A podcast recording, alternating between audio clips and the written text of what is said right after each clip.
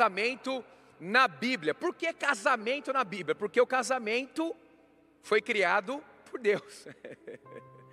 Aleluia. Se queremos saber como é um casamento, segundo o Criador, precisamos ir para a Sua palavra. A Sua palavra, a palavra de Deus, revela a vontade dele para a vida humana. Ele é o Criador do homem, da mulher e do casamento. De certa forma, sim, ele foi o primeiro a fazer um casamento aqui na terra. O casamento nesse sentido de Adão e Eva, o primeiro casal, e aí sucessivamente outros casais foram celebrando esta união que é divina, divina para o homem e para a mulher aqui na terra. Vamos então ler um texto no livro do início de todas as coisas. Gênesis 2, 20 e 25. Um texto antes da queda, antes do pecado. Olha o plano de Deus para o casamento. Está assim: assim o homem deu nomes a todos os rebanhos domésticos, às aves do céu e a todos os animais selvagens. Todavia, não se encontrou para o homem alguém que o auxiliasse e lhe correspondesse. Aqui na narrativa, o coração da gente entra de expectativa, é, enche de expectativa. O que será que vai acontecer para que essa situação seja resolvida. Porque está assim na narrativa: todavia não se encontrou para o homem alguém que o auxiliasse e lhe correspondesse. Então o Senhor, Deus, fez o homem cair em profundo sono. E, enquanto este dormia, tirou-lhe uma das costelas, fechando o lugar com carne com a costela que havia tirado do homem, o Senhor Deus fez uma mulher e trouxe a ele. Disse então o homem: Esta sim, imagina a empolgação de Adão. Esta sim é osso dos meus ossos e carne da minha carne. Ela será chamada mulher, porque do homem foi tirada.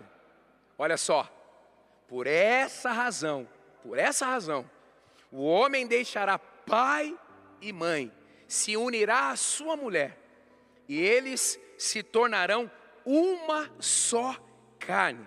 O homem e sua mulher viviam nus e não sentiam vergonha.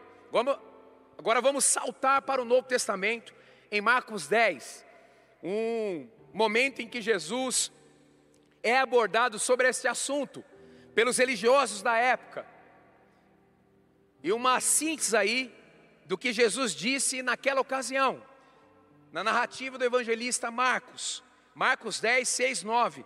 Mas no princípio da criação de Deus, os fez homem e mulher. Por esta razão, o homem deixará pai e mãe, se unirá à sua mulher, e os dois se tornarão uma só carne.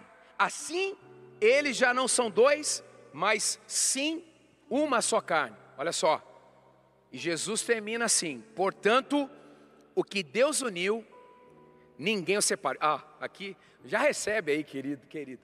Recebe essa ativação. Olha, Jesus, o que ele disse: portanto, o que Deus uniu, ninguém o separe. Não há nada mais poderoso na terra do que a Sua palavra, a palavra de Deus e a ação dela por meio do Espírito Santo.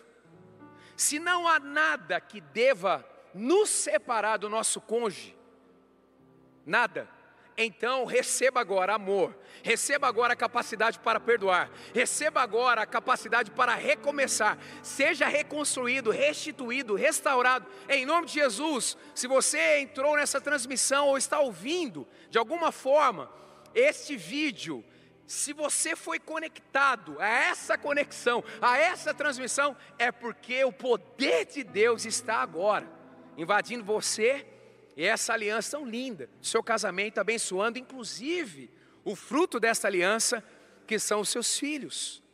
Acredite no poder da palavra liberado. Martinho Lutero escreveu o seguinte: a Bíblia não é antiga e nem moderna, ela é eterna. Por isso que o padrão de Deus para nós revelado na Bíblia, sempre, sempre, sempre, sempre será atual, sempre. É a nossa vida que precisa ser atualizada pela Bíblia, porque a Bíblia é o livro que saiu do coração de Deus, é a sua vontade expressa para nós humanos, inclusive para o casamento. Martinho Lutero também escreveu: a mais amorosa, fraterna e encantadora relação, comunhão e companhia é a do bom casamento. Uau, uau. Lutero, no contexto da reforma, ele se casou e ele relatou certa vez que um ano de casamento fez com que ele crescesse mais do que dez anos no mosteiro. oh, oh. Olha o desafio aí, mas também olha a oportunidade. Então, ele diz: a forma mais amorosa, fraterna, encantadora relação, comunhão e companhia é a do bom casamento. Henry Drummond, ele escreveu: o círculo familiar é o condutor supremo do cristianismo. Por isso que o casamento é tão importante e por sua vez, por isso que ele é, ele é tão atacado, ele é tão perseguido. Há investidas malignas contra o casamento, porque o casamento ele gera uma família e o ciclo familiar é o condutor supremo do cristianismo. O que então é o casamento nas escrituras sagradas? É a proposta desta mensagem. Vamos lá. Partindo do pressuposto que o casamento foi criado, idealizado, planejado, sonhado por Deus. Em primeiro, o casamento é uma aliança. Casamento é uma aliança. Usamos no dedo anelar esquerdo, numa tradição cristã, este anel, mas o anel representa uma aliança. É porque o Senhor é testemunha entre você e a mulher da sua mocidade. Malaquias 2, 14 e 16. Portanto, tenham cuidado, ninguém seja infiel à mulher da sua mocidade. Eu odeio o divórcio, diz o Senhor, o Deus de Israel. Olha só, Deus vem para ser testemunha no casamento. Uau! Por isso, essa aliança que Strong trabalha essa palavra no original, que é berit, aliança, procedente de bará, que tem o sentido cortar. Olha só, a aliança do casamento significa cortar. Eu não mais me deixarei me levar pela tendência ou qualquer estímulo para a ruptura do meu relacionamento conjugal, porque eu já cortei outras opções. Aliança é cortar, pronto, eu já defini. Não tem volta. Uau! Significa aliança, acordo. Significa compromisso. Trabalhamos muito bem esta expressão, este símbolo bíblico sobre a aliança no nosso curso Família para Sempre Noivos, que é um curso que os casais fazem antes de casar. É muito importante este princípio. E a família vem debaixo da bênção de Deus, de uma aliança que Deus fez com Abraão. E ele disse para Abraão que a partir dele, todas as famílias da terra seriam abençoadas. Gênesis 12. Aleluia! Então, quando há um casamento onde Deus é convidado para ser testemunha e ele vem, esse compromisso é estabelecido, aleluia! E a bênção de Deus se instala. Por isso é possível sim ter um casamento saudável, maduro. Por isso é possível sim recorrer quando as coisas saem da rota e podemos, pelo Espírito, recalcular a rota.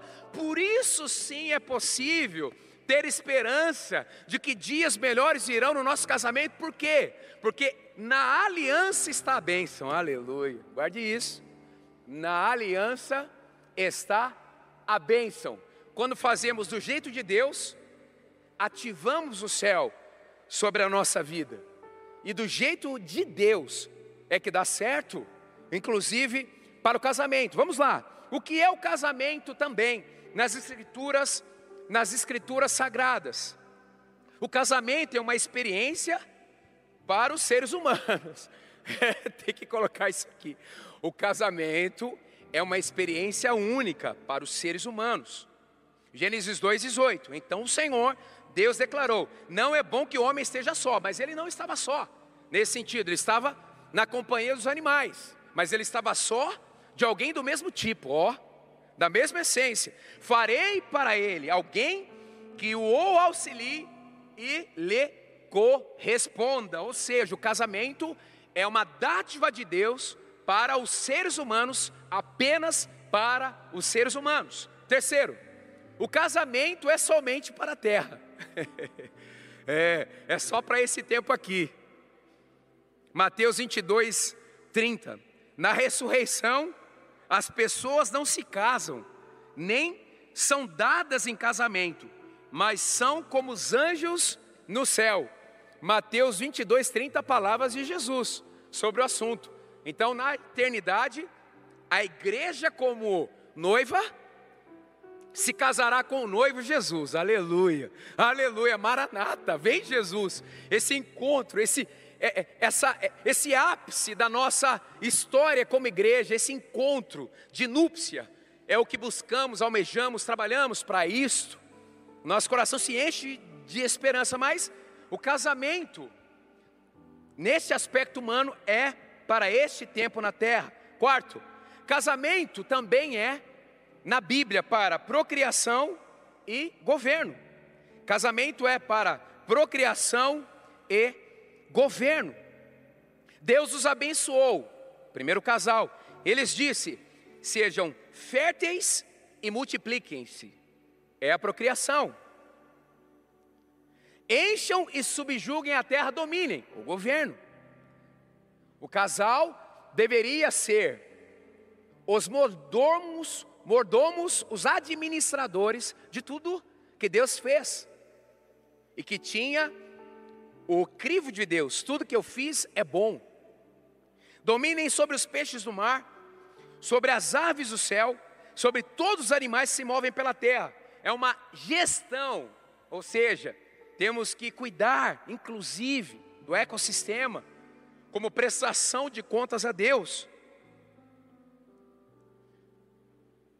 Mike Mason, ele no seu livro extraordinário Mistério das Crianças, ele escreveu o seguinte: toda criança é uma nova e desconhecida imagem de Deus.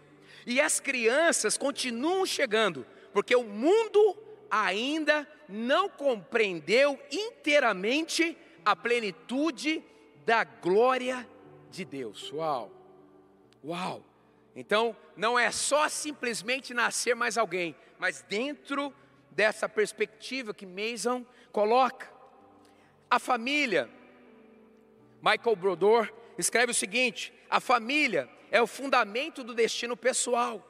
Deus estabeleceu a família como fonte de identidade e transmissora de destino. Aleluia. A sua família é uma incubadora de notáveis. Eu declaro sobre a sua família que o fruto do seu casamento será de filhos notáveis, extraordinários, seguidores de Jesus, ativadores do céu, nos sete montes, os seus filhos são sim herança do Senhor, aleluia, aleluia, aleluia, aleluia. Quando uma criança nasce, uma unção nova surge na família, por isso que nós apreciamos tanto, investimos tanto, oramos tanto pelo nosso ministério infanto-juvenil na igreja da cidade, que é o melhor ministério de crianças e juniores do Brasil, hein?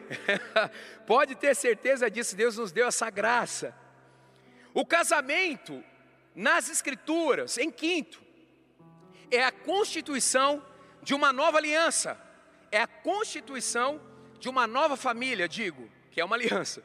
Por essa razão, o homem deixará pai e mãe. Olha só, o raciocínio aqui. todo casamento antes de uma união é uma separação. Todo casamento antes de uma união é uma separação. Separação de quem? Dos antecessores, do papai, da mamãe e dos irmãos.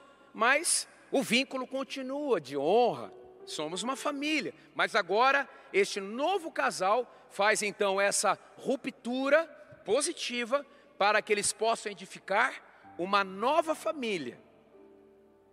Deixar significa, nesse texto de Gênesis 2, 24, soltar, deixar livre, deixar ir, deixar solto. Então, é muito importante essa ruptura nesse sentido. É o segundo cordão umbilical que será rompido. Mas, para que a unção depositada na família continue agora numa nova família e todos interligados à igreja família.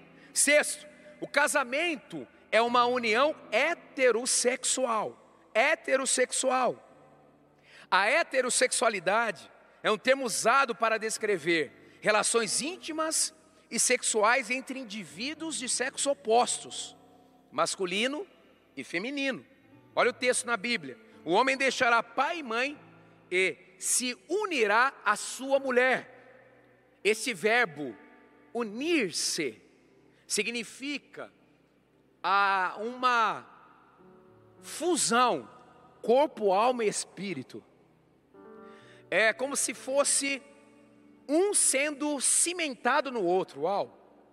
Por isso que quando há uma ruptura no sentido de divórcio, ambos, o casal, os cônjuges, sofrem muito, porque esse unir-se é como se nós pegássemos uma travessa, colocássemos ali os ingredientes para fazer um bolo, quando nós estamos vendo os ingredientes, nós conseguimos distingui-los, mas quando nós fazemos a mistura, não conseguimos mais. O casamento, nesse sentido espiritual, emocional, tem este aspecto, é uma fusão mesmo, muito poderosa. Um, o homem e a mulher, foi feito para o outro e é adequado ao outro, fisicamente, emocionalmente, psicologicamente deverá cultivar também essa unidade espiritual. Então, o casamento na Bíblia só é possível entre um homem e uma mulher, é uma união heterossexual. Até os seus membros sexuais transmitem essa ideia de complemento.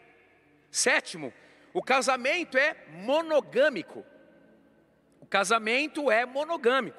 O homem se unirá à sua mulher, não às suas mulheres, a sua mulher. Gênesis 2, 24b. O texto não diz que o homem deve unir-se às suas mulheres. Deus não criou mais de uma mulher para Adão, nem mais de um homem para Eva. Tanto a poligemia como a poliandria estão em desacordo com os princípios de Deus para o casamento. Essa norma não foi apenas estabelecida na criação, mas também reafirmada na entrega da lei moral. A lei de Deus ordena: não cobiçarás a mulher do teu próximo. Êxodo 20, 17. O uso singular é enfático. Moisés não deu provisão à questão da poligamia. Os casamentos poligâmicos sempre foram marcados por muitos prejuízos e grandes desastres. O apóstolo Paulo afirma: cada um singular tem a sua própria esposa, e cada uma singular o seu próprio marido. 1 Coríntios 7, 2. E também ao mencionar as qualificações de um presbítero, há uma carta a Timóteo, está assim: é necessário, portanto, que o bispo seja esposo de uma só mulher. 1 Timóteo 3, 2. Então, a monogamia foi ensinada com precedência, Gênesis 2, 24, ensinada por preceito, Êxodo 20, 17, e ensinada através de severas consequências decorrentes da poligamia, 1 Reis 11, 4. O casamento também é, na Bíblia, monossomático e indissolúvel. Monossomático e indissolúvel. E eles se tornarão uma só carne. Gênesis 2, 24c. Mateus 19, 6b. Portanto, o que Deus ajuntou, não separa o homem. Monossomático significa um corpo, unidade, a união de cônjuges em uma só carne. As palavras hebraicas homem e mulher, ish, homem e chá, mulher, revelam que os dois foram feitos de forma complementar. O propósito de Deus é de que no casamento o homem e a mulher se tornem uma só carne, numa intimidade tal que não pode ser separada nesse sentido. Então, o sexo é este símbolo que é prático desta unidade monossomática. E isso é muito importante. O casamento tem essa possibilidade real, como vontade de Deus, do sexo.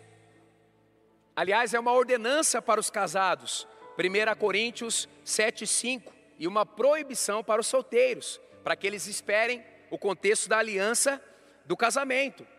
O sexo é bom, santo e puro, Hebreus 13,4.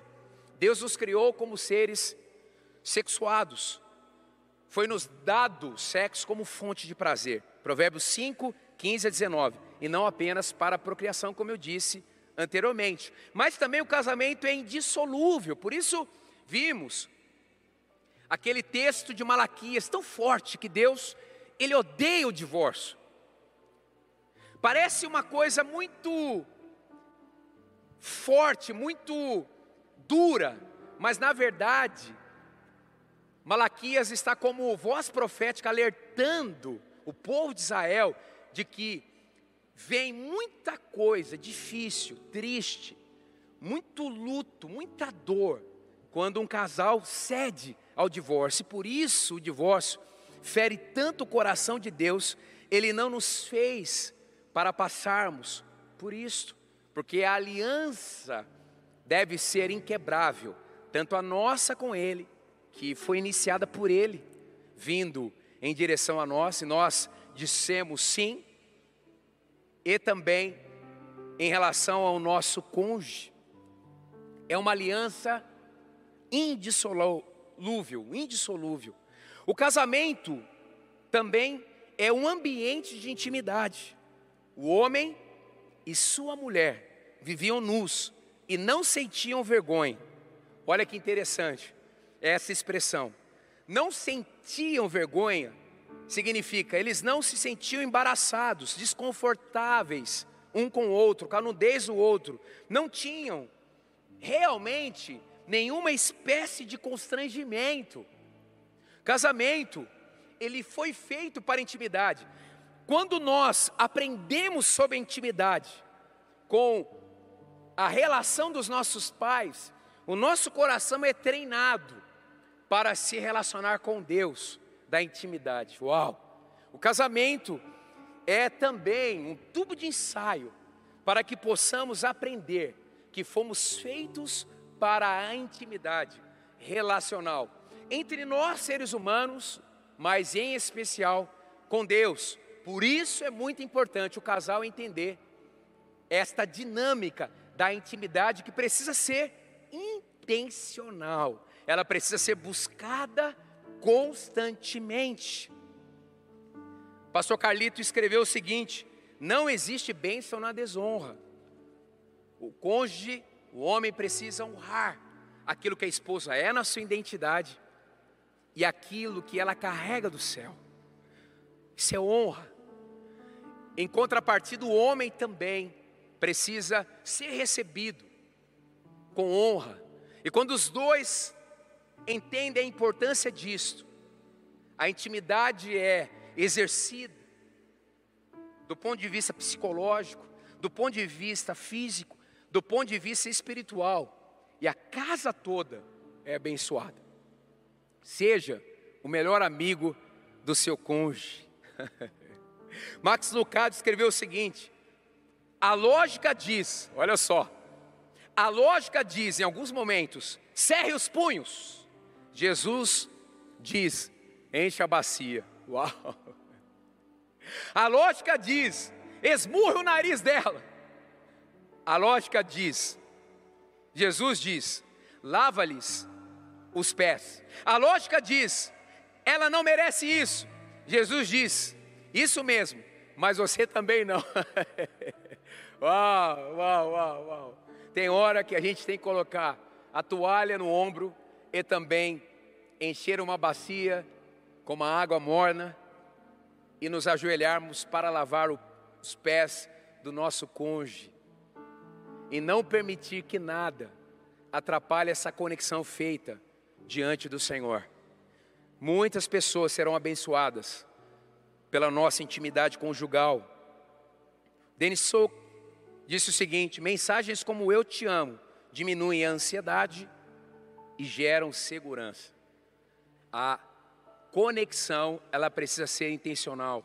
Palavras de afirmação, palavras de Deus para o seu cônjuge. Efésios 4 está lá, Paulo alerta. Não saia da sua boca nenhuma palavra torpe, mas só palavras que gerem edificação. A palavra, ela não só abençoa, mas ela transforma. Ela não só cura, mas ela leva o cônjuge para o seu destino. Sabe? Você casou para que esta pessoa, que você chama de esposo ou esposa, seja melhor. Melhor no padrão do céu. Aleluia, aleluia, aleluia, aleluia, aleluia, aleluia. Quando uma pessoa me elogia muito, eu procuro pensar como eu estou em relação ao meu casamento, como eu estou em relação à minha paternidade. E sempre há espaço para crescer. E geralmente eu volto dessa avaliação mais humilde. Falando, meu Deus, eu preciso mudar tanto ainda. E por último, o que o casamento é nas escrituras sagradas. Daqui a pouco vou encerrar aqui orando pelo seu casamento. Continue conosco. O casamento aqui é muito importante. É uma revelação espiritual. É uma revelação espiritual. Por isso ele é tão atacado por Satanás e os seus demônios. Por isso ele é tão atacado pela sociedade. Porque o casamento é o maior símbolo que Deus estabeleceu na terra para mostrar quem é a igreja em relação a Jesus como o seu noivo. Meu Deus, cada casal bem casado, de alguma forma, favorece a expansão do reino, de alguma forma faz com que a igreja se fortaleça, de alguma forma faz com que Jesus seja glorificado. Uau, uau, Vamos entender a profundidade disso. Em Efésios 5, 31, 33, por essa razão, o homem deixará pai e mãe. Por que deixará pai e mãe? Para que esse ciclo de novos casamentos, ei, são atos proféticos, continuem. E os tornarão uma só carne. Esse é o mistério profundo, Paulo escreve: refiro-me, porém, Cristo e a igreja. Uau, uau, uau, uau, uau, uau. Toda a minha relação com a minha esposa traz para o meu coração uma ampliação do entendimento de como Deus espera ser cortejado, ser amado, de como Ele espera ser, ter o nosso coração voltado para Ele. O grande romance Portanto, cada um de vocês também ame a sua mulher como a si mesmo, e a mulher trate o marido com todo respeito. Quando a gente entende esse símbolo, os nossos papéis no casamento fluem. Não há por que ter competição, não há por que ter cisão, não há por que um tentar sabotar o outro. Não, não, não. É nessa junção, nessa união, nessa conexão que os céus explodem. Chacalabanás na nossa casa, na sociedade. Uau! Enquanto eu ministro aqui, eu vejo os anjos de Deus entrando na sua casa, eu vejo anjos ungindo alianças. Por quê? Porque o casamento é um símbolo do grande casamento que se aproxima de Jesus com a igreja, mulher. Entenda o seu papel, homem entenda o seu papel. em Deus. Filipiança escreveu o seguinte: essa é a missão dos cristãos, tornar visível um Deus que está em todo lugar. Uau, olha aí. O casamento é isso, tornar Deus visível, aleluia, na sociedade. O mundo já sabe aquilo que nós somos contra. Vamos mostrar aquilo com a nossa vida, o que somos a favor. A igreja é baseada nas famílias, como fundamentação, como movimento. Aleluia! Não permita que a sua família fique distante, fique distante dos contextos das células, da igreja, porque há uma luta, uma resistência do mal contra as nossas casas, mas agindo Deus, quem impedirá? Rick Warren escreve o seguinte: a igreja não é periférica ao plano de Deus, a igreja é o plano de Deus. Sua família precisa da igreja. Aleluia. Nessa retomada, entenda isso. Entenda isso, entenda isso. Se você pode estar presente conosco, querido, venha. Vá para uma das nossas igrejas da cidade. Precisamos, precisamos um do outro. É nessa interação que crescemos. A cobertura espiritual é estabelecida, você recebe, você reparte. Eu quero terminar lendo 1 Coríntios 13, antes de orar, 4, 7, 11 e 13. Olha aí, recebe, recebe, recebe, ó. O amor é paciente, o amor é bondoso, aleluia. Recebe na atmosfera do céu para o seu casamento. O amor é paciente, o amor é bondoso. Não inveja, não se vangloria, não se orgulha, não maltrata, não procura os seus interesses, não se ira facilmente, não guarda rancor. O amor não se alegra com a injustiça, mas se alegra com a verdade. Tudo sofre, tudo crê, tudo espera, tudo suporta. Quando eu era menino, falava como menino, pensava como menino e raciocinava como menino. Ei, homem, deixe de ser menino. Cuida da sua casa direitinho. Abençoe a sua família.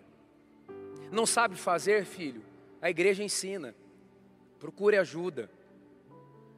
Porque este clã que Deus colocou na sua vida, nesse sentido, depende de você. Você não está sozinho. Tem uma paternidade sobre a sua vida, querido. Mas também, menino significa imaturidade. Casais com 10, 15, 20 anos de casamento agindo como recém-casados, do ponto de vista de conflitos bobos. Não, não, não, não, não, não. Não, não, não. Vem para o 30 semanas você também, vem. Vem crescer. Vem crescer. A vida tem que ser leve, querido. A vida tem que ser cheia das aventuras do céu. Sua família precisa ser um lugar de refúgio. O amor tudo sofre, tudo crê, tudo espera, tudo suporta. Quando me tornei homem, deixei para trás as coisas de menino. Assim permanece agora esses três: a fé, a esperança e o amor. O maior deles, porém, é o amor. Aleluia, aleluia.